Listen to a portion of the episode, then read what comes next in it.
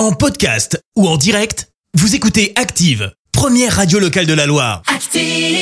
Du jour qui fait du bien et ce matin on s'intéresse à la décision forte d'une enseigne de cosmétiques. Et oui, la marque Lush a décidé de se retirer des réseaux sociaux pour préserver la santé mentale de ses clients. Décision qui a pris effet vendredi dernier avec cette phrase Il est temps d'arrêter de scroller et d'être ailleurs. La marque de cosmétiques naturelle et vegan se retire donc de Facebook, Instagram, Snapchat et TikTok dans un communiqué.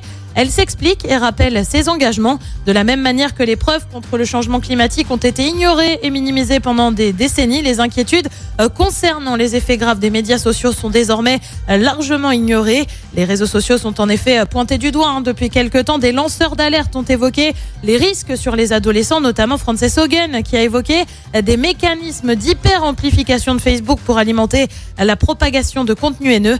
Impossible donc de retrouver Lush sur les réseaux sociaux dans les 48 pays où elle est déployée. Petite exception toutefois pour Twitter, Pinterest, LinkedIn et YouTube. Enfin pour le moment. Merci, vous avez écouté Active Radio, la première radio locale de la Loire. Active.